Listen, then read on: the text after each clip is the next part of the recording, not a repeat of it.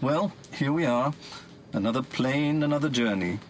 Check in counters, passport controls, airport announcements, customs gates, and hours and hours waiting around doing nothing. Mm, and smiling stewards forever bringing food on little trays. I love it. You're crazy. How can you? It's plastic food. Mm, I've always loved travelling. I miss things in England, of course, but the world is so exciting. There's so much to see. One lifetime isn't enough. I agree with you there. But I just wish I could be instantly transported to my destination without all the hassles of the journey. Mm, to me, the journey is part of the whole adventure. Even the return journey. You're lucky, though. You managed to sleep on airplanes. I don't know how you do it. Mm, I was three months old when I first took a plane. My parents took me to attend my grandfather's funeral in Greece. They were afraid I'd cry for the whole journey, but apparently I slept from beginning to end. I see. There's nothing like early training, I suppose. What was your grandfather doing in Greece? Mm, looking for a place to retire to. My grandmother's Greek, you see, so they thought they'd retire there. And just when they'd found somewhere, he had a heart attack. My grandmother came back to England. She's still alive. She was 93 this year. So you have some Greek blood in you. I thought there was something slightly un-English about you, but it was hard to place. And this being un-English is a good thing or a bad thing? Oh, good, definitely. A blend of cultures is always positive, don't you think?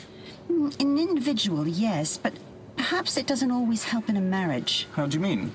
Well, does American and Australian count as a blend of cultures? If so, it didn't do the Farringdons much good. No, it didn't. But I dare say it wasn't the main reason they divorced. Judy clearly had other things to worry about. Do you think she really did commit suicide? She certainly tried once, according to her diary. But the last entry she wrote doesn't sound like someone about to kill herself. I'm sure she didn't kill herself.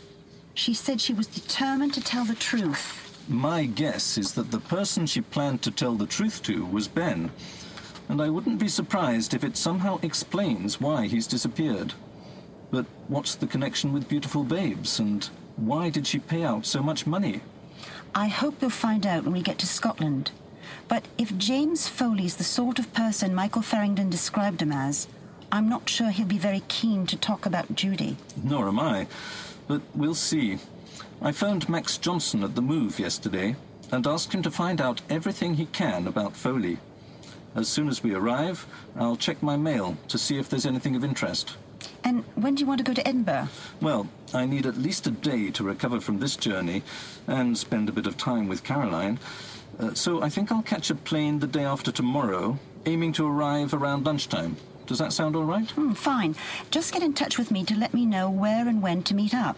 And in the meantime, let's just sit back and enjoy all these little trays of food. Gina, you're incorrigible. But if you don't want to watch me eating, do you know what you can do? What? Go to sleep.